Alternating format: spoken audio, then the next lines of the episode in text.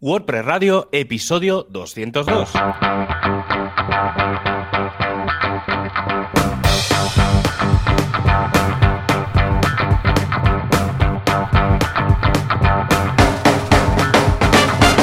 Bienvenido a todo el mundo a este nuevo programa de WordPress Radio, el podcast en el que hablamos de WordPress y de todo aquello que hay o no hay a su alrededor, seguramente con su correspondiente cierre perimetral. Y hablando de cierres perimetrales, encerrado en su casa una semana más, sigue Joan Boluda. ¿Qué tal, Joan? ¿Cómo va la cosa? Hola, ¿qué tal? Bien, bien. Ahora estaba repasando los datos aquí de Mataró. Yo ya sabéis que de las noticias solo quiero saber las, de Mataró. y lo otro ya me da igual, me da igual. Ahora comentabas que tú te pasa lo mismo. Es entorno local que está pasando. y parece que tenemos ya mejoras en los índices, ¿eh? que aún estamos un, poco peor que la comarca en general. No la comarca de los de los de Frodo, sino nuestra comarca. pero eh, que en general va bajando poco a poco. Bueno, es lo que decíamos. Abre más, se lía la de Dios, cierran, mejora. Abren un poco, se lía la de Dios y, y así será hasta que o estemos todos vacunados o haya ya directamente una inmunidad global mundial. ¿eh? Y así vamos. ¿Y vosotros qué? Igual, ¿no? Más o menos. Sí, aquí, a ver, bastante... O sea, subió hace un par de semanas y ya se ha quedado en... No sé dónde andamos, pero algún día hemos pasado 500, ah. pero bueno, entre 400 y 600, digamos que está. Pero estamos ahí, o sea, ni baja ni sube, o sea, se queda ahí y llevamos o sea, viendo un poco los datos, llevamos como dos semanas bastante estables, que es, a ver, preocupante en el sentido de que, claro, no mejora. O sea, porque al final se está estirando en el tiempo, cosa que no mola, a diferencia de la segunda ola, que fue como un megapico y luego bajó esta va, a durar, va a perdurar en el tiempo. Y bueno, eso claro, al final, pues cierres perimetrales, los inconvenientes que tiene, pero bueno, yo como al final estoy dentro de casa, ¿verdad? Es, algo para comprar y, para saludar a los vecinos un rato para que me vean que estoy vivo. Sí, exacto. Y digo, el otro día, voy a explicar una anécdota que no tiene mucho que ver, pero el otro día, y aparte, es probable que mi madre empiece a escuchar el podcast, o sea que así aprovecho en, para que sepa que también estoy vivo. Pero sí, justo, no sé si fue la semana pasada o a principios de esta semana, que me estuvo llamando por. Nos hemos acostumbrado a hablar por Signal, por, el, por la videollamada de Signal, y, durante dos o tres días he estado súper agotado a última hora del día. Estoy pensando lo típico de todas las madres que hablan con sus hijos por Signal. sí, sí, sí, sí. esto tienes que ser casares, ¿eh? Si no, madre sí, bueno, tío, esto ahí, eh, privacidad, etc. ya sabes es mi, es mi mundo. Pero sí, sí, yo a toda mi familia por Signal, desde hace mucho tiempo. ¿eh? Sí, sí, vamos, tu, eh, madre debe, ser una madre muy interesante cuando habla con sus colegas, otras madres, de sí, he estado hablando con mi hijo a través de Signal y todo lo que. El, WhatsApp, no, no, el Signal. Sí, sí, para ella es como el WhatsApp azul. Ya ves. Sí, ¿verdad? Porque tiene el globo igual, ¿no? Es el, es el mismo logo, pero en azul, entonces es el WhatsApp azul. Y, y entonces, claro, no me, no me. Bueno, estado eso, me llamaba y tal, y como me, o me acostaba pronto, o estaba súper agotado y, sí, sí, entonces llamaba a los vecinos para preguntarle si me habían visto. Claro, claro, claro. Entonces, sí, sí, así, esa es mi vida últimamente. Ya, ya estamos en el nivel de, tal encierro que, tienen que preguntar a los Sí, porque aunque publiques cosas, pueden pensar que están programadas, ¿no? Porque dices, bueno, sí, hoy ha salido un artículo. Se nota, mucho. O sea, yo y también, mira, el otro día se lo decía a los vecinos, digo, pero sí es muy fácil saber si estoy o no, digo, porque, porque digo, sí que es verdad que hay muchos posts y cosas que publico en Twitter, pero se nota mucho cuando escribo yo, cuando yo qué sé, que ves algo en la tele, te calientas y publicas algo. y se, nota mucho cuando, cuando hago eso, sobre todo a mediodía. Si pongo las noticias, puff, me caliento que no puede ser. O sea, el tema de ver la tele a mediodía es algo que me tengo que empezar a quitar.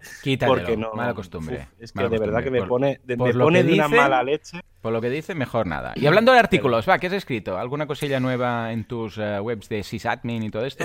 Sí, pues he escrito, eh, he escrito un pequeño artículo porque, hmm. bueno, la gente de cPanel, bueno, voy un poco más atrás. Hace ya un tiempo que mm, la gente de Plesk hmm. eh, lanzó dentro del panel unas, un, pequeño kit de herramientas específico para WordPress, una cosa que llamaron el WordPress Toolkit, ¿vale? Y entonces, bueno, te facilita lo típico de que con un clic puedas instalar. Ah, vale, sí. Llevar las... Estilos obstáculos y todo esto. Sí, bueno, sí, sería un complemento más. E, está más pensado para mantenimiento, gestión, ah, eh, a meter capas de seguridad, es decir, es un poco herramientas para automatizar y no tener que estar encima de de, de, las, de, las, instalaciones de WordPress. Entonces te, detecta todos los WordPress que tienes instalados en todo el servidor. Bueno, y entonces han sacado como Plesky y cPanel, ahora son la misma empresa, pues hmm. se compraron unos a otros y tal, eh, aprovechando la misma tecnología de, Cpan, de Plesk, la gente de cPanel ha utilizado la misma herramienta y la ha integrado dentro de cPanel como un módulo. Y yo lo empecé a probar hace un montón de meses con la beta y ahora que ya ha salido la versión definitiva, pues he explicado nada. Eh, al final, si queréis instalarlo, hay una versión gratis mínima, sencilla, que funciona bien para hacer las cuatro cosas que hay que hacer. Em, y entonces explico cómo instalarlo, porque hay que instalarlo como muy a mano. Hay que entrar por SSH, ejecutar un comando, pero bueno, lo ejecutas y ya está, y ya te aparece en el panel y a partir de ahí se hace todo por el panel. Y entonces, en el, como era una cosa muy rápida, en el blog de WP Sysadmin, escribir articulito con el comando y un poco más o menos con cuatro capturitas de pantalla y ya está. Y luego lo que sí que he estado trabajando, que ya lo, lo llevo diciendo desde hace semanas, pero es que sido como un drama bastante importante y un día podemos hablar de cosas de alta disponibilidad y tal, porque ha sido, ya digo, ¿eh? me, ha, costado, o sea, me ha costado varios días tenerlo, que es montar em, WordPress con una base de datos master slave, ¿vale? Mm, Entonces, eh, porque claro, WordPress en principio funciona con una base de datos, no está pensado para trabajar con, con múltiples bases de datos. Entonces, el ejemplo que yo he hecho es, eh, son como tres máquinas, tres servidores, para tenerlo como muy claro, ¿eh? se puede montar de muchas formas, pero la idea es tener una, un servidor solo con la parte de ficheros, lo que sería el servidor web, con sus cachés y sus cosas, pero que estén ahí los ficheros, y luego en dos máquinas separadas monté dos bases de datos. Y entonces era eh, una que es como la principal, un máster. Las bases de datos máster son las que se puede leer y escribir. Y las bases de datos slave o secundarias eh, son en las que solo se puede leer. ¿Vale? Es decir, hay una principal que, por ejemplo, si tienes que añadir un usuario, lo harías en la master. Claro. Pero si quieres leer la lista de últimas noticias, lo puedes hacer de la slave. ¿Cuál es la diferencia? Que las slave, como son solo modo lectura, funcionan rapidísimo. Claro. Muchísimo más. Claro, WordPress no está listo para eso. Hay algún plugin, Automatic, por ejemplo, para WordPress.com, utiliza cosas. Ah. Y basado en un par de plugins que hay por ahí, que son el fork del fork del fork. Bueno. claro, ahí es donde me atasqué. O sea, el problema no era montar la infraestructura, el problema era hacer que WordPress fuera capaz de, trabajar de poder leer y escribir. Y entonces es bastante curioso porque, claro, suele pasar en estos casos una cosa que es que cuando tú, por ejemplo, creas un usuario, hay un pequeño, estamos hablando de milisegundos, ¿eh? de copia, digamos, de que una cosa que está en el máster automáticamente se copia al, esclavo. Y, entonces, claro, hay como una serie de cosas que es que a veces si haces un update o haces un insert, sigue leyendo del máster los selects y, y, entonces no lo hace del slave y tal. Entonces, claro, hasta que entendí cómo funcionaba, fue como bastante dramático. Claro, lo guay es que yo esto lo he explicado para dos bases de datos, pero es que esto se puede estirar a multimaster y a multislave. Ah, amigo. Entonces, claro, podrías montar un entorno con 10 bases de datos y, y, entonces ir distribuyendo el tráfico en un montón de sitios. Es decir, podrías llegar a tener por ejemplo, ¿eh? no sé, pensando ya en muy, muy, muy, muy grande. Y creo que hoy el tema del día va a ir también muy focalizado por ahí. Hoy creo que vamos a hablar indirectamente de alta disponibilidad. Em, y entonces, por ejemplo, podrías tener eh, una base de datos central, eh, por ejemplo, en, España, eh, que fuera la máster, y poder, por ejemplo, tener cinco bases de datos distribuidas, una en, una en Estados Unidos, otra en Alemania y otra en, yo qué sé, en India. ¿Vale? Y entonces podrías, y entonces poder distribuir el tráfico de la base de datos por ahí. Está muy bien, es una, ha sido como un primer entrenamiento, eh, está ahí, o sea, explico, el manual explica cómo hacerlo, paso a paso, toda la instalación, todo como lo hice, y sobre todo aquella gente, esto va muy bien para picos del Black Friday, o sea, momentos de cuello de botella o gente que tenga que, que, por ejemplo, escriba muy poco o tenga un equipo de editorial eh, que escriba poco, entonces se puede atacar mucho al máster desde el WP Admin, y luego el resto, todo lo que es frontal, que tire de los, de los uno o varios slave. Entonces está muy bien, sobre todo para la gente que tenga cuellos de botella, para gente que tenga eh, que use WooCommerce y este tipo de cosas, pues obviamente es un paso. Tiene sus costes a nivel de infraestructura, tampoco son muchos, pero, pero es, está muy guay. O sea, ya digo, ¿eh? Me ha costado. O sea, es de, es de, lo que más me ha costado hacer y explicar. Y tuve que probarlo dos o tres veces porque no, claro, también cómo demostrabas que eso estaba ahí funcionando y tal. Pero bueno, me ha dado a pensar muchas otras cosas que ya iré con calma porque se me está empezando a hacer bola. Ya los manuales ya empiezan a ser manuales de dedicarle una o dos semanas para hacer un artículo. Claro. Que luego hace el copia y pega, pero, pero sí, sí. Y esta, la verdad es que ha estado muy guay. Y creo que es un, para gente que tenga muchos problemas puede ser bastante interesante. Pues venga, vamos a dejar el enlace en, las notas del programa. Yo, cursazo de Notion, pedazo de software muy interesante para gestión de equipos, de proyectos. Notion, ah, escrito Notion, para entendernos, es un software, bueno, es un SaaS que te permite gestionar equipos, proyectos. Dices, no, yo quiero lo mejor de Canvas, ahí digo de Canvas, lo mejor de, la metodología esta Trello, Kanban y tal, y no sé qué de Asana, y además no sé qué. Bueno, pues Notion lo tiene todo, y además Google Docs de medio, o sea, todo en uno, pues es Notion. Y la verdad es que, mm, a ver, hay muchas de estas aplicaciones, eh, de estos software as a service que han ido apareciendo,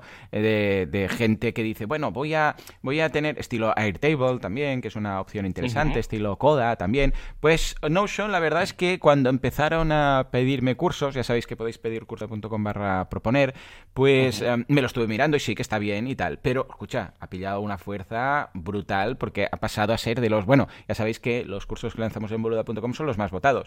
Pues ha pasado, pero vamos, a primer lugar en pocos meses. Con lo que la verdad es que es de uno de esos ganadores de los 5 o 6 players que van a quedar sustituyendo pues lo que veníamos haciendo hasta ahora con, con otro software. Yo personalmente no lo utilizo porque, porque no encaja en mi empresa, en mi modo operandi, etcétera. Pero para muchos clientes lo he recomendado cuando veo que encaja con su infraestructura, el equipo de gente, etcétera. Yo, por ejemplo, solamente con un grupo que tenemos de WhatsApp con, la gente de soporte, mm. email y un calendario compartido, ya es suficiente, ¿vale? No hace falta matar moscas a cañonazos. Pero para ciertas eh, empresas, ciertos proyectos, sobre todo cuando hay mucha gente involucrada en un mismo proyecto, desde organizar un evento, como pues, podría ser, yo sé, una WordCamp, por ejemplo, ahí sí que encajaría Notion, ¿no? Porque hay la gente que lleva el tema de los voluntarios, la gente que lleva uh, quién va a ser la sombra de quién de cada uno, luego los ponentes, ¿qué voy a decirte de una WordCamp, ¿no?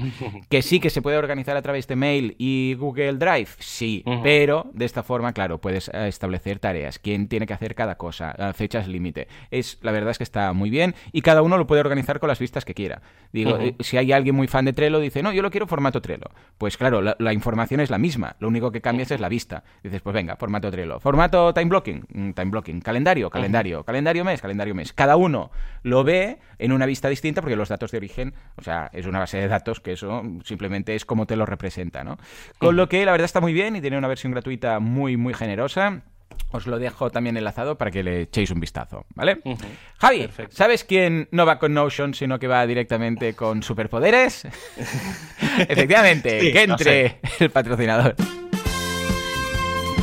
Hay gente que necesita Notion, hay gente que necesita WhatsApp, hay incluso alguna que otra madre que necesita Signal. Pero hay un hosting que lo hace todo con telequinesis directamente, telepatía y todas las teles que haga falta.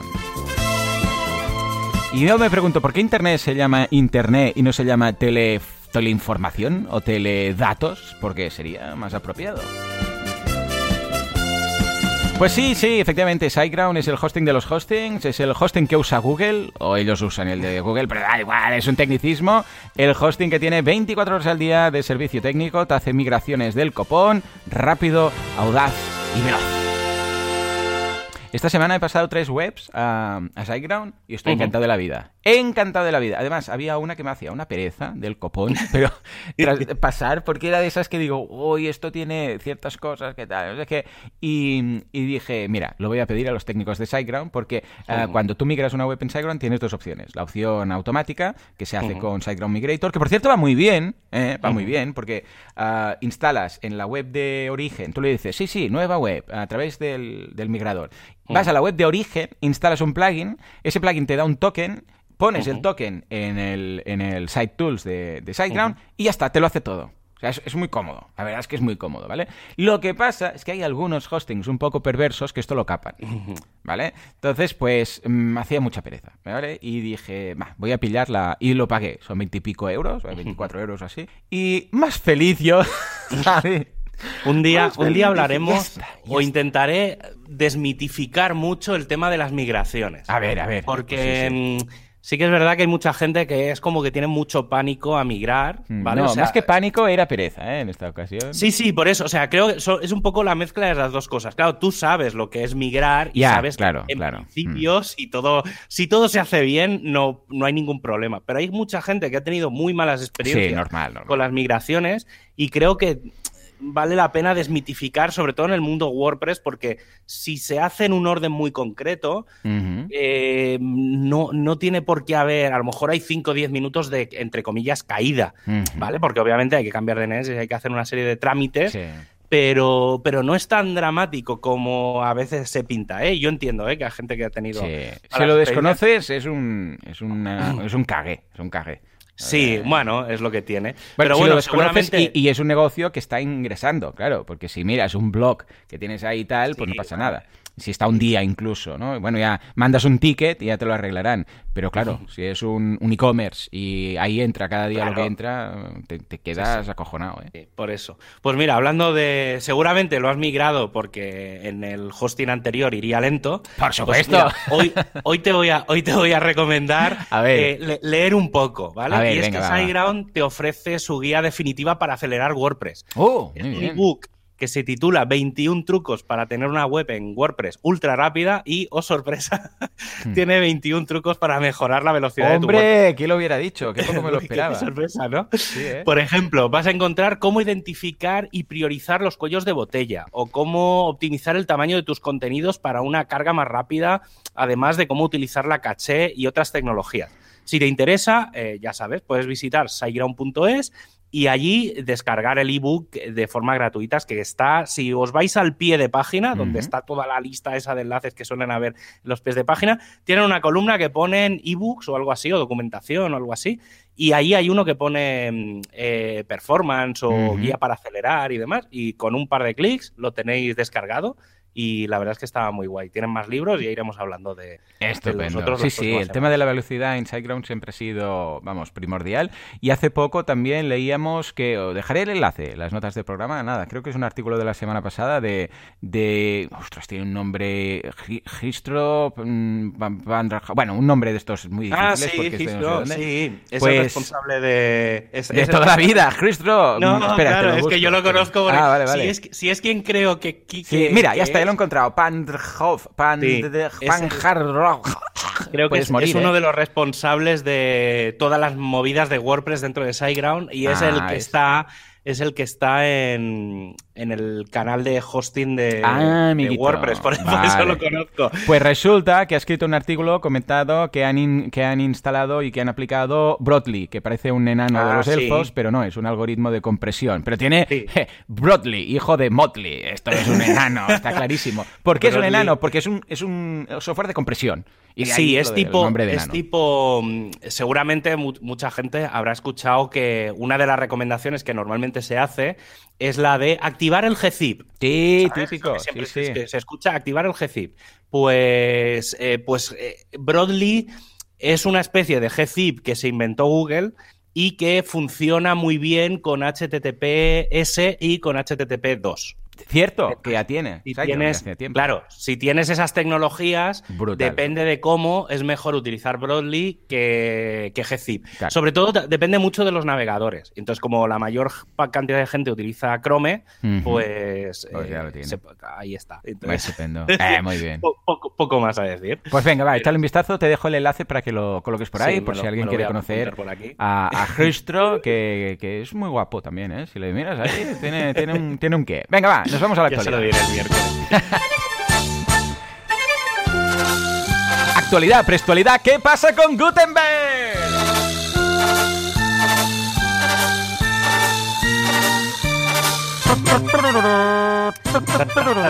Bueno, bueno, bueno. Venga, va, que se reactiva todo, no solamente el COVID. ¿eh? Hoy, está esto cargadito, cargadito. Además, dentro de nada, creo que la semana que viene sale, sale la primera beta de WordPress 5.7. 5.7, exacto. O sea que ahí, ahí va la cosa. Pero bueno, antes de. Bueno, ya, pues mira, ya aprovecho y lo explico. Eh, está previsto eso, que la semana que viene salga WordPress 5.7. Seguramente saldrá el martes por la noche o así, como siempre, los martes. Y eh, debería de haber salido, si no ha salido esta semana, si no me he enterado de rebote antes del programa, eh, tiene que salir WordPress 5.6.1. Creo que es la primera vez que pasa tanto tiempo desde que sale una versión menor. Yo no lo recordaba en mucho tiempo. Entonces, no sé si aprovecharán la semana que viene, porque al final eh, muchas de las cosas que van en la 561 van a ir en la 5.7. Entonces, no sé si aprovechando la semana que viene que sale la beta, harán la compilación de la 561 porque no hay, bueno, no hay ningún tema gordo de seguridad, son pequeños cambios, correcciones mínimas y tal. Y bueno, está bien, es una 5.6 se ha planteado como una versión muy estable, o sea que mola. Estupendo, pues a ver qué tal, a ver qué nos traes. Y entonces, una, ah, eh, haciendo un paso un poco atrás, eh, se ha publicado, han publicado un poco la visión, el, big picture que, le, que llaman los americanos, que no sé cómo, la visión está global, más horizontal, de qué va a ser WordPress en 2021. Porque ah, sí que es verdad que más o menos sabemos eh, pues las diferentes fases de Gutenberg y todo esto, pues que estamos en la segunda, que es la de toda la parte de los bloques, el editar, el full site editing, eh, que la tercera es la de mm, publicar de forma colaborativa, será así en plan Google Drive, que puedes escribir varias personas a la vez, un artículo, que estará muy guay, y la cuarta que será la del multidioma, pero mientras llega a eso, que estamos hablando de años, em, tenemos lo que va a ser este 2021. Entonces, la primera parte va a ser la del full site editing. Llevamos hablando del full site editing, pues, no sé, seis, hmm. ocho meses, un año, eh, pues ya está a la vuelta de la esquina, pero literalmente. O sea, si no falla nada, em, la versión 5.8 de 9.8 de Gutenberg, que es la que salió la semana pasada, más las siguientes, yo creo que la 9.9 y la 10, yo creo que con Gutenberg 10 será la versión definitiva de la primera que lleve full site editing oficialmente. Eh, y saldrá en abril. O sea, estamos hablando de que nada, en dos, tres meses estará el full site editing acabado en una versión mínima y que WordPress 5.8, que sale, pues saldrá en, también en abril, mayo o así, eh, tendrá el full site editing. Tendrá ah. el editor del sitio. Luego explicaré un poco más alguna cosita. Luego, por otro lado, eso, digamos, es uno de los focos, o sea, el foco principal de este año, lo mismo que hace un par de años fue el, el ya me salta, el editor de bloques. Eh, lo siguiente, lo de este año, va a ser el tema de poder editar ya cualquier parte de la web. Ese es el ah, foco de 2021. Luego, por otro lado, eh, está todo el tema del Learn WordPress, que está como ahí, bueno, se lanzó a finales de, 2020, está ahí como un poco atascado, sobre todo con el tema del inglés. Están planteando el tema de las traducciones, pero bueno, se ha quedado como ahí un poco atascaete y quieren darle un empujón. Y el último tema, que es más, seguramente es lo más técnico, en el sentido de que afecta más a los equipos técnicos, que es intentar automatizar muchas más cosas. Hmm. Eh, esto va muy en la línea de aprovechar toda la tecnología que GitHub eh, ha dado con todo el tema de los actions y todo, bueno, todo, todo lo que lanzaron hace poco de automatización, bueno, que ya tenían, pero todavía aún más. Y entonces están, se están aprovechando un montón de cosas para que cada vez que hay un commit, cada vez que hay una serie de, de pasos técnicos, o de ampliación de código y demás, se escanee, se analice, se revisen cosas de seguridad. Entonces, hay una serie de pasos automáticos para que antes de que se mande, digamos, a producción o a una nueva versión de WordPress, eh, haya pasado una serie de correcciones, de filtros y demás. Claro, eso, todo lo que se puede automatizar va a ayudar muchísimo a mejorar la calidad de, WordPress. Y intuyo, hay que pensar que, que WordPress 5.6 ya empezó a incluir esto. Y estamos, es lo que os decía antes, desde que se ha empezado a hacer esto, hay menos versiones menores, lo que significa que funciona. Yo creo que por ahí es por donde ha venido la idea de, oye, ha funcionado, vamos a darle caña, porque nos quita mucho trabajo manual. Entonces, está guay. Eh, y luego, por otro lado, una de las cosas que hay, que esto seguramente te, te pasará cada dos por tres, que es todo en la parte de importación, exportación de contenidos. Que la gente se queje de que, uy, ¿cómo lo hago? Uy, esto es un poco pobre.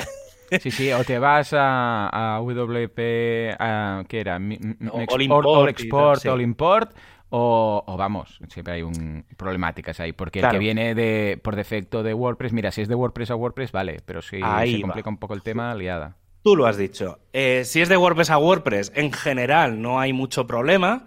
Pero si estamos hablando de otro CMS a WordPress, eh, la cosa no, es que se complique, pero se complica. Entonces, ha habido gente dentro de, bueno, pesos pesados dentro de la comunidad de WordPress que ha lanzado un proyecto que se llama Free as in Speech. Y es bastante curioso. Eh, es, todavía una alfa, es una prueba muy rara, pero yo lo que he visto es con Wix. Eh, lo mismo que WordPress tiene la REST API, en general, por temas también legales, porque hoy en día eh, todas las herramientas tienen que tener la posibilidad de poder exportar toda la información de forma fácil, ¿vale? Por, la RGPD y por todas las leyes estas que hay. Eh, entonces, por ejemplo, yo he visto el ejemplo con Wix y entonces lo que haces es, te instalas como un plugin del Chrome, ¿vale? O sea, un add-on de estos del Chrome que te instalas en el navegador y cuando entras en una web eh, que existe por ahí, tienes un botón, supongo que requerirá alguna API, requerirá una serie de cosas, ¿eh? No, tampoco lo, está muy avanzado el tema, pero desde el propio navegador mm. podrás darle a un botón que sea como exportar oh, y te generará un fichero compatible con los, oh, con los de WordPress para importar directamente desde cualquier ¿Será un XML o un, algo así raro? Sí, sí, bueno, un fichero con, todos los datos, con todas las URLs, tal. Entonces, Claro, entonces ese lo que, hará, lo que hará es generar un fichero de los de importación de WordPress. Por lo tanto, luego te vas al importar de WordPress directamente, que ya no habrá que tal, y eh, automáticamente lo podrás, podrás subir y podrás migrar los contenidos de, otro CMS. Es un proyecto bastante guay, mm. está muy verde, también hay que decirlo. Bueno, pero, pero, bueno, alguien se ha puesto con ello, que no, había nadie. La persona que se ha puesto es potente, ¿eh? no, no recuerdo ahora quién es, pero sé que era alguien potente en la comunidad. Estupendo, oh, qué bien, qué ilusión. Eh, sí, y eh, siguiendo con un poco el tema de novedades, pues eh, tenemos Gutenberg 9.8, que salió la semana pasada. Es una versión que lleva relativamente pocas cosas, lo que pasa que, bueno, lleva un par de novedades a nivel visual, ¿vale? Que es el bloque, el bloque del separator, no, no, no, me, no, sé nunca cómo se dicen en castellano los bloques, el, creo que es el sí, o el espaciador. el spacer ese, ¿no? Sí, espaciador o espacio, sí, sí, ya te entiendo. Sí, yo también pues lo tengo en inglés. han sacado una variante que es, eh, y nunca mejor dicho, el concepto de variante que está como muy de moda, mm. eh, que es la semitransparente, ¿vale? Normalmente mm. tenemos una rayita, ¿vale? Que es como el separador con una barra, pues han sacado uno que es como semitransparente, que bueno, dependiendo del theme que tengas, pues se ve de una forma u otra. Y luego otra cosa que, pasaba, que era, por ejemplo, cuando añadías, cuando incrustabas un tweet o cuando incrustabas un vídeo de YouTube, eh, el bloque, eh, el icono que se quedaba en el bloque era el de incrustado, ¿no? Era como un icono muy genérico. Entonces, Ahora el sistema detecta eh, qué es lo que estás incrustando e incluye el icono de lo que es. Es decir, si estás en un bloque que has incluido un tweet, sale el iconito, el pajarico de Twitter. Y si sale, si por ejemplo incluyes un, vídeo de YouTube, pues te sale el iconito de YouTube, que está bien porque así visualmente es mucho más sencillo.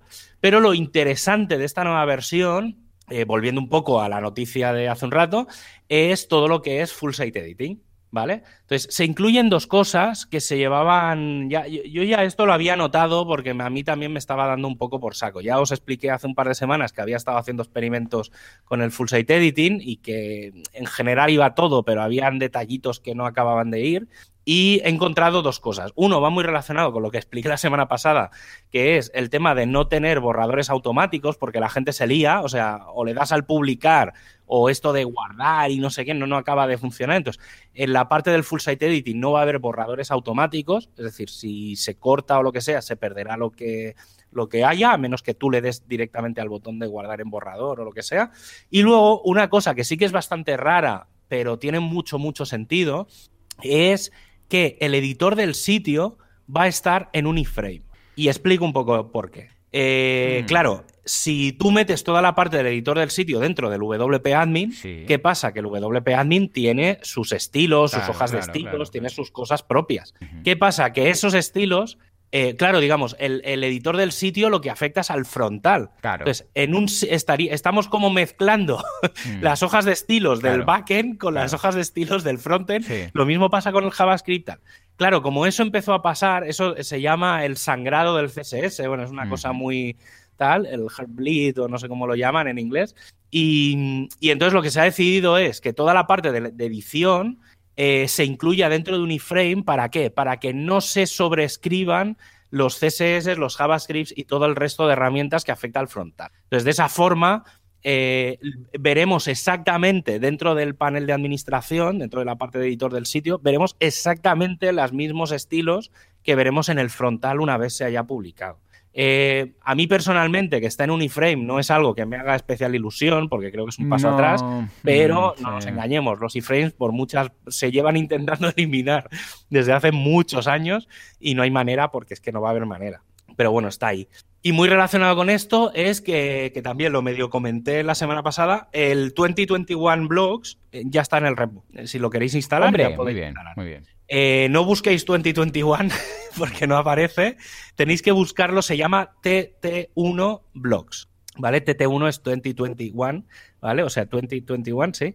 Eh, y bueno, lo encontráis ahí, ¿vale? Se llama eso. creo que la URL es tt1-blogs, ¿vale? Sí, y para que os hagáis un poco la idea.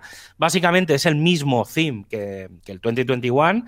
Simplemente es que cuando lo activéis, si lo instaláis y lo activáis, veréis que os sale en el lateral, en el menú, saldrá una nueva sección que ponga eh, editor del sitio o eh, site editor en inglés. No sé si se ha traducido ya o no. Yo llevo diciendo desde hace semanas editor del sitio y seguramente Los, de, los, de, traducción de España me van a matar, porque en todo, o sea, incluso en publicaciones en el blog lo estoy haciendo y el día que decidan poner el nombre yo ya se lo puse, editor del sitio se llama. Hacedme caso, traductores. Ya está, ya está eh, hecho. mejor no tener dos versiones, ya. sí, sí, todo el mundo lo llama igual.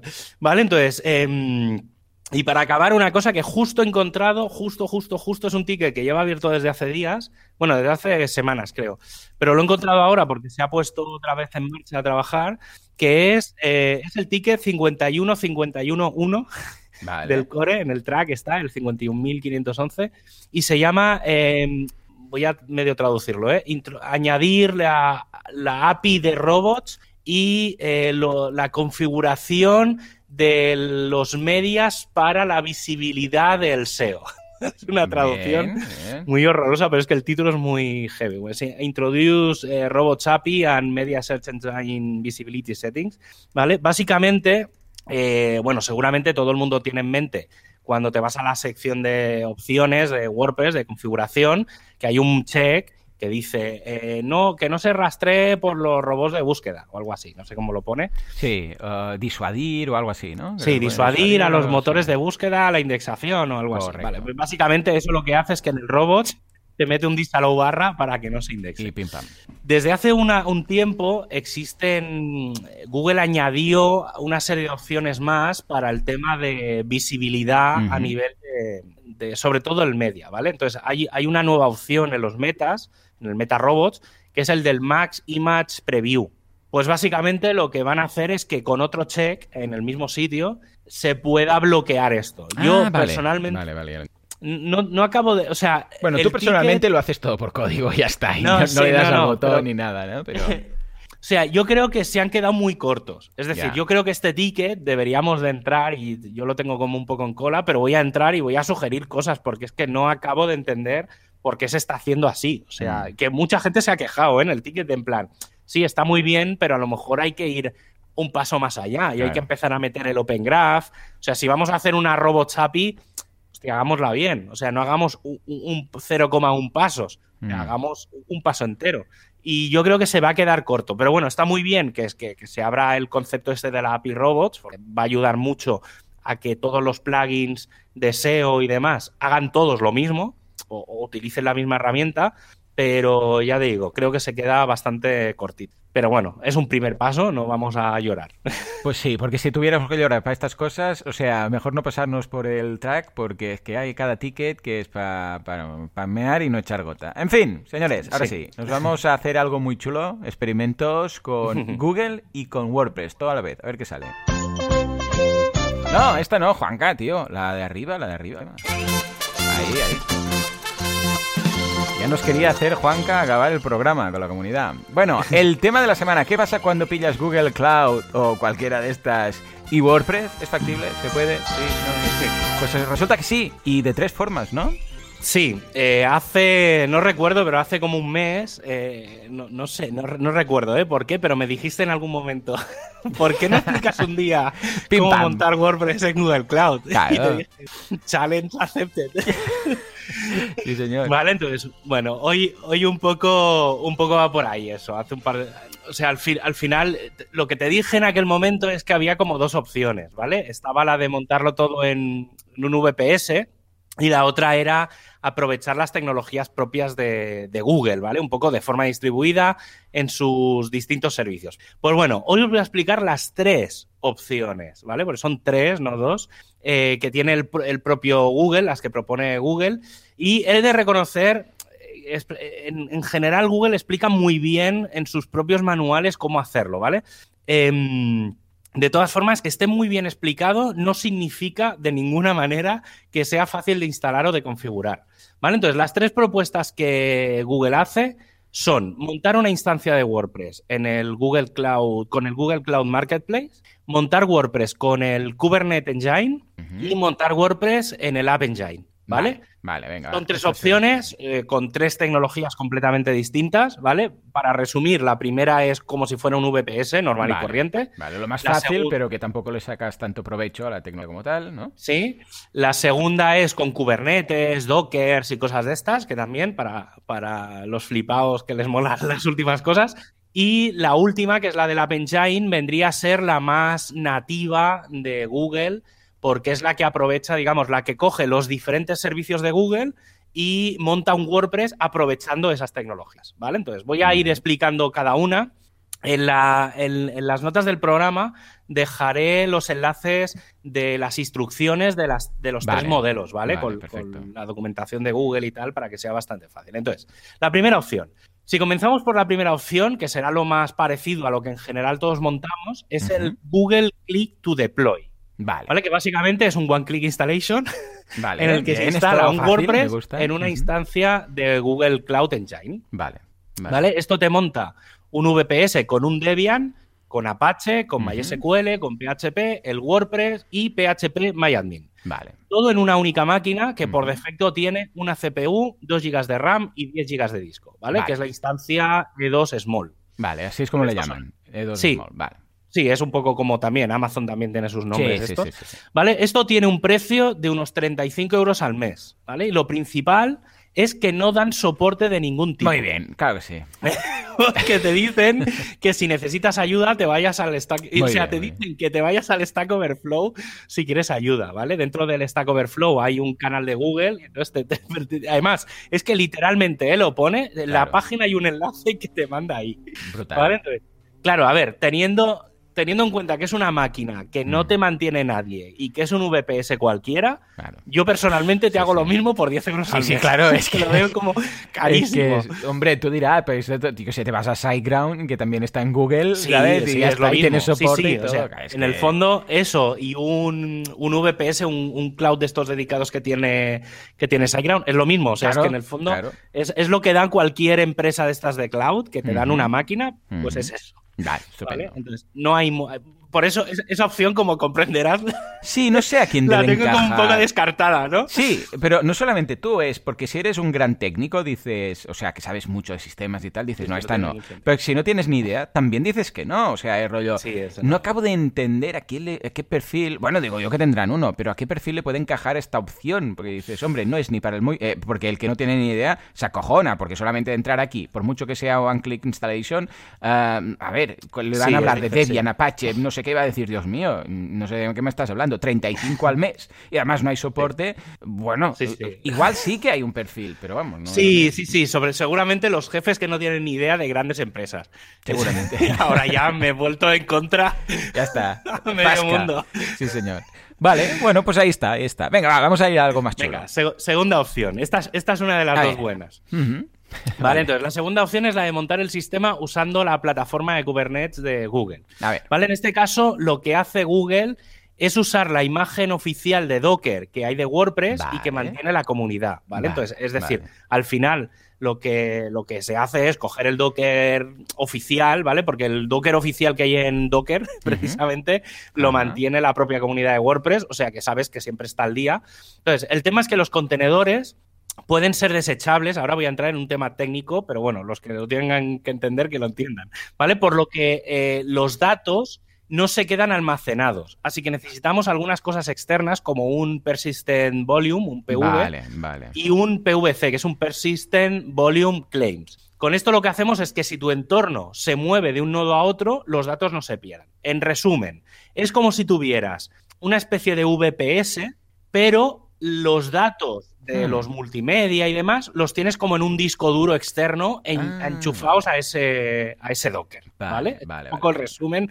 Sé que también los, los que saben del tema me van a matar con lo que he dicho, pero ahí lo dejo. Vale, entonces, los pasos para crearlo serían: primero hay que crear el clúster de Google Kubernetes Engine, luego hay que crear los discos del Persistent Disk, luego hay que crear la instancia del Cloud SQL, que sería la base de datos, y luego hay que instalar el WordPress. Vale. ¿Vale? O sea, eso sería un poco los, los pasos. Esto implica que son necesarios tres elementos, tres, cuatro elementos. Primero, necesitamos un nodo de Kubernetes. Vale. Luego necesitamos un disco externo de como mínimo, no sé, en este caso he puesto de 10 GB de SSD.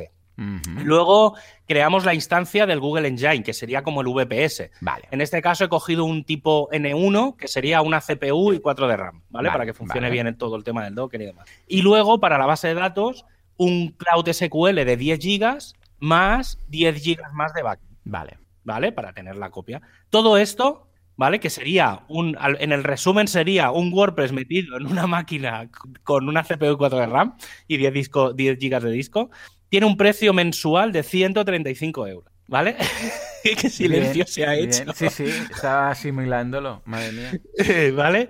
Que conste que esto no incluye la instalación, que no es de one click, que te lo has de hacer tú y se hace todo por el Cloud Shell de Google, ¿vale? Entonces, eh, un poco más, voy a entrar un poco en más cosas. Primero hay que configurar el entorno del proyecto y el proyecto con el disco permanente. Luego hay que crear el clúster de Kubernetes y asignar los discos. Después creamos la instancia en el Google Cloud y configuramos la conexión. ¿Vale? Porque claro, estamos hablando de máquinas diferentes. Y no estamos hablando de que por consola, o sea, que tú puedas cambiar la conexión del WordPress y en el WordPress le digan, mira, esta es la base de datos. No, tienes que hacerlo todo. Todo esto ni hemos entrado en el WordPress ¿eh? todavía. Madre. Entonces hay que hacer como toda la conexión internamente en los paneles de Google y tal. Y finalmente implementamos WordPress, ¿vale? Que hay que configurar el sistema del SQL, el sistema de correo. Todo esto son servicios separados de Google. Crear las claves del servicio y luego las de Kubernetes. Vale, vale, claro. Una vez todo esto, ejecutamos el, pod, ¿vale? Que es como el, contenedor de todo. Y esto nos acaba dando la IP pública y privada de todo el entorno. Y a partir de aquí, como ya tienes la IP, puedes entrar apuntando pues, por la IP o por las DNS o lo que sea. Esto para mí es una locura. Y personalmente creo que tampoco aprovecha al 100% lo que es Google. O sea, es un paso más cercano, pero a mí tampoco me acaba de convencer. Mm. Seguramente a la gente, como dicen como dicen mucha gente de nuestro entorno, los modernitos de mierda, ¿vale? Eh, seguramente es la opción para ellos, pero a mí personalmente creo que no es la mejor opción, ¿vale? Porque la mejor opción es la tercera opción. Esta es la que me gusta, estoy aquí viendo y pinta bien, pinta bien. Yo creo, esta es la que cuadra un poco más. Y, creo que también es la más sencilla de entender para, para los que estamos más acostumbrados. Y si tienes que toquetear cosas, creo que también es la más sencilla. La tercera opción, ya digo, ¿eh? es la que a mí personalmente me gusta, eh, más o menos es la de usar el App Engine de Google. Claro, claro. ¿Vale? Entonces, básicamente eh, el sistema funciona un poco distinto. Por un lado tenemos el Cloud SQL, por el otro lado tenemos el App Engine y por otro lado tenemos un espacio de disco añadido al App Engine. Vale. ¿Vale? Serían como tres componentes dentro del todo, que es la base de datos, lo que procesa la web, que sería el App Engine, sería donde está el PHP, donde está el, servidor web, y luego el disco, que es donde guardamos la información, ¿vale? Muy resumido. Entonces, eh, en este caso, cogeríamos utilizando una instancia F1 del App Engine, 10 GB de disco y 10 GB de SQL con los 10 GB del backup, para tener seguridad de, la base de datos, más o menos sale por unos 50 euros al mes. Ah, ¿vale? ni son los 35 ni son los científicos. ¿Vale? Creo que aprovechando todo tiene cierta lógica. O sea, esto, esto sí que lo veo un poco caro, pero aquí sí que tengo que decir que dentro de lo que es, estás aprovechando las tecnologías de Google. Por lo tanto, cuadra bastante. Entonces, ¿cómo funcionaría? Lo primero que haríamos sería crear la instancia del Cloud SQL, vale. que es la base de datos. Una vez tengamos esto, hemos de decirle a la Engine qué versión de PHP queremos usar. ¿vale? Pues la 7.4, la 8. Una vez tenemos todo esto, creamos el proyecto de WordPress, ¿vale? Que nos hace una serie de preguntas. Por ejemplo, ¿dónde está la base de datos? Como ya la tenemos creada, le decimos, pues mira, la base de datos es esta instancia.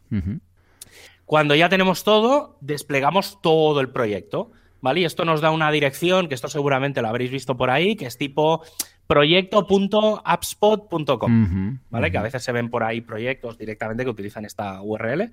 Y a partir de aquí, lo mejor es eh, con el sistema de Google utilizar el WP CLI, ah, ¿vale? Para gestionarlo todo, ¿vale? Porque al final es lo más rápido y sencillo. ¿Vale? Hay un detalle interesante con esto y es, tenemos que instalar siempre dos plugins para que funcione todo. El primero es el plugin eh, App Engine, ¿vale? Que es un plugin de Google. Básicamente lo que hace es optimizar WordPress para el App Engine, precisamente para mejoras con cosas de PHP y con de cosas del servidor web y tal. Y si queremos, que en este caso obviamente yo personalmente lo recomiendo, es instalar el plugin Google Cloud Storage, que lo que hace es subir los ficheros de media, te los sube al sistema de estáticos de Google. ¿Vale? Para que, digamos, es como el, famoso S3 de Amazon, lo de la parte esta de, los estáticos y demás. ¿Vale? Entonces, bueno, estas son las tres opciones. Obviamente, como he dicho, a mí personalmente la que me gusta más es la, tercera. Mm. Pero bueno, dependerá un poco de los proyectos, el que queramos hacer, sobre todo por escalar más o menos, ¿vale? Sí que mm. es verdad que de cara a proyectos que tienen mucha carga en la base de datos o necesitan cierta escalabilidad, cualquiera de los dos últimos sistemas, tanto el de Kubernetes como el de App Engine, son más flexibles que el primero, que es un modelo hipermonolítico. ¿Vale? Si vamos a este tipo de infraestructura, estaría sobre todo pensado para sitios con unas con más de 10.000 visitas al día, ¿vale? O tiendas de e-commerce con más de 5.000 visitas al día. O, por ejemplo, que dejen cosas en el carrito más de 300 usuarios al día, ¿vale? Por dar unas cifras que la gente se lo pueda llegar a, plantear, ¿vale? Hay que pensar que, mm, que, aparte del precio de todo esto, tendrá que gestionarlo alguien, ¿vale? Porque no es solo el montarlo y pagar lo que toca Google, sino que tendrás que tener a alguien en la compañía. Un tío de sistemas. Tiene que estar un tío de sistemas. Que haga la monitorización, las actualizaciones, los mantenimientos. Pues claro, no es, no es trivial ¿eh? mantener esto. tienes que tener una mentalidad, conocer un poco cómo funcionan las, las cosas internas de, hmm. de, Google. Y un poco en, en, el fondo, este modelo, que era un poco de donde venía el, el, challenge inicial, y recuerdo un poco la conversación, que venía que hablábamos de si tenía sentido montar clouds o no. Claro, Y hemos puesto el ejemplo este de Google, pero en el fondo, tanto Amazon como DigitalOcean, como otros, ¿vale? Todos los que tienen el modelo cloud puro y duro, eh, realmente hay que aprovechar este tipo de tecnologías. Es decir, tienes que aprovechar su sistema de base de datos, su sistema de ficheros, su sistema de proceso. ¿vale? si no, no tiene, no tiene ningún sentido. Porque funcionará igual. Lo que pasa es que para eso pues te vas a un virtual cualquiera. Eh, claro, es que no tiene sentido. O sea, para tener máquinas virtuales, pues tío, las tienes en cualquier lado. Porque al final, no, o sea, un VPS de Google no te va a aportar nada diferente del de otro proveedor. Claro. No tiene, no tiene mucho sentido. Yo, a ver, si vas a aprovechar, sí. Hmm. Esto también tiene un poco de.